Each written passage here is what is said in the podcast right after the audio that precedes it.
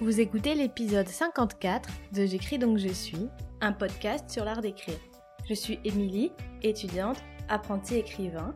Je partage ici ma progression, mes découvertes et mon long cheminement vers l'écriture avec tout ce que ça comporte de doutes, de galères et de questions. Abonnez-vous au podcast pour ne rater aucune publication et si vous l'appréciez, la meilleure façon de me le dire c'est de le partager sur les réseaux et surtout d'en parler autour de vous. Bonne écoute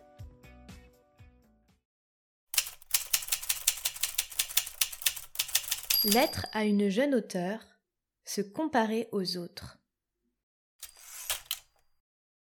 Un tel a publié son premier roman. Un tel a connu un grand succès en librairie. Un tel recueille des centaines de commentaires élogieux à chaque publication sur les réseaux. Un tel vient de recevoir une lettre positive d'une maison d'édition.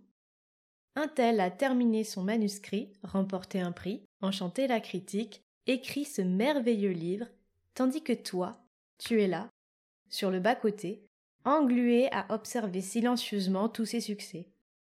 Et tu fais l'erreur fatale de te comparer. Se comparer aux autres, c'est vouloir quelque part être l'autre, avoir ce qu'a l'autre. Trop souvent la comparaison prend chez toi la forme d'un véritable poison, venin émotionnel capable de ruiner ta journée et tes efforts. Et il n'en faut pas beaucoup pour que ton estime de toi vole en mille morceaux quand tu te compares bêtement aux autres. Mais si tu tombes dans le panneau de la jalousie, tu n'en sortiras jamais.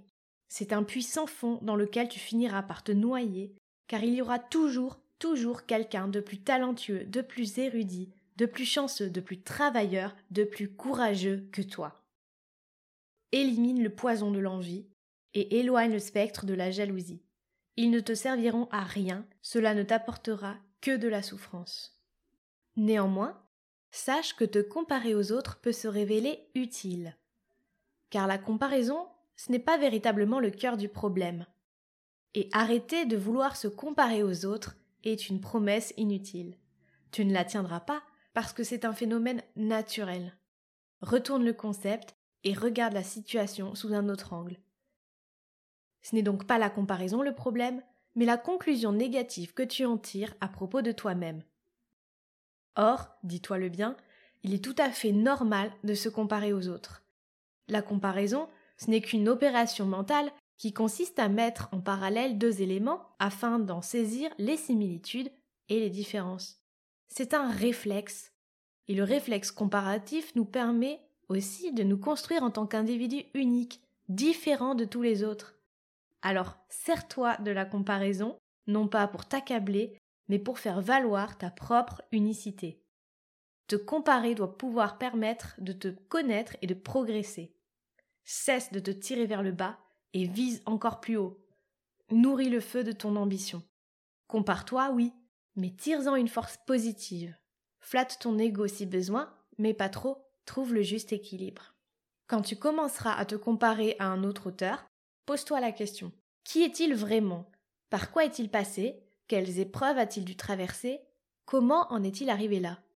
Est-ce que sa position est vraiment enviable? N'oublie pas que tu n'as jamais toutes les informations sur une personne que tu ne connais pas ou peu. Tu ne vois que la lumière, pas les ombres.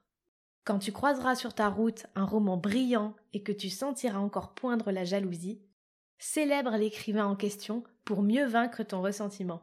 Félicite-le, chante les louanges qu'il mérite, puis recentre-toi. Travaille d'autant plus car il n'y a que ça qui finira par payer. Cesse de regarder sur le bas-côté et fixe le chemin qui t'attend toi et toi seul là devant. Dans un métier fait de précarité, il ne devrait pas y avoir de place pour la haine et la rivalité. Rappelle-toi, tu es un auteur comme les autres, parmi les autres, mais tu es pourtant un écrivain unique. Souviens-toi du philosophe Épictète. Si tu entrevois un problème dont la résolution dépend de toi-même, alors fais tout ton possible pour le régler. Mais si cela ne dépend objectivement pas de toi, tu ne pourras de toute façon rien y faire. Tout ce que tu pourras faire, c'est modifier ta perception, baisser les armes, accepter la situation. Les autres seront toujours là, alors assume pour de bon ce que tu es et accepte enfin que tu as, toi aussi, une place à te faire.